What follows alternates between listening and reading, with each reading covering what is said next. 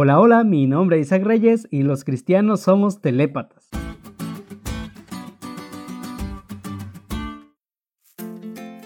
En 1882, Frederick William introdujo al vocabulario psíquico la palabra telepatía, para hacer referencia a una posible cualidad de leer la mente de otras personas.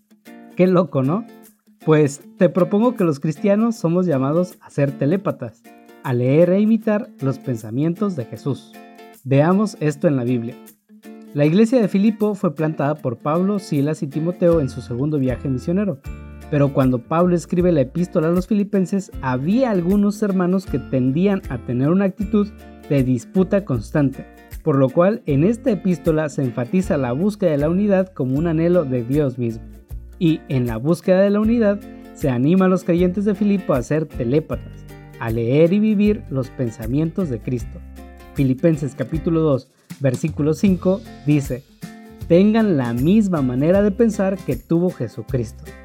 Y enseguida, Filipenses capítulo 2, versículos del 6 al 8, nos permite leer la mente de Cristo e identificar tres ejes rectores en su forma de pensar. En primer lugar, prioridades correctas. Jesús no consideró el ser igual a Dios como algo a que aferrarse, priorizó.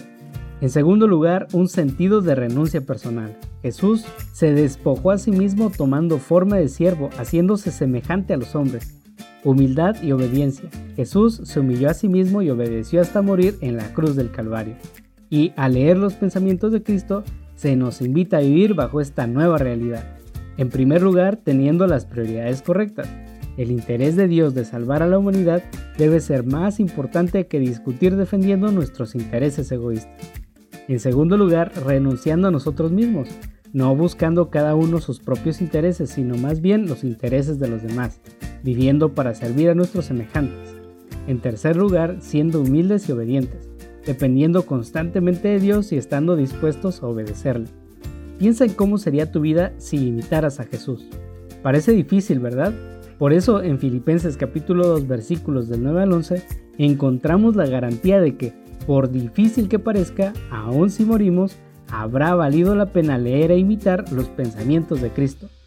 En estos versículos se nos dice lo siguiente, por lo cual Dios también exaltó a Jesús hasta lo sumo y le dio un nombre que es sobre todo nombre, para que en el nombre de Jesús se doble toda rodilla de los que están en el cielo y en la tierra y debajo de la tierra, y toda lengua confiese que Jesucristo es el Señor para gloria de Dios Padre.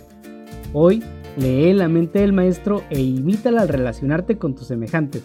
Verás que pelear es evitable y que la mente de Cristo es imitable. Esta es mi oración por ti.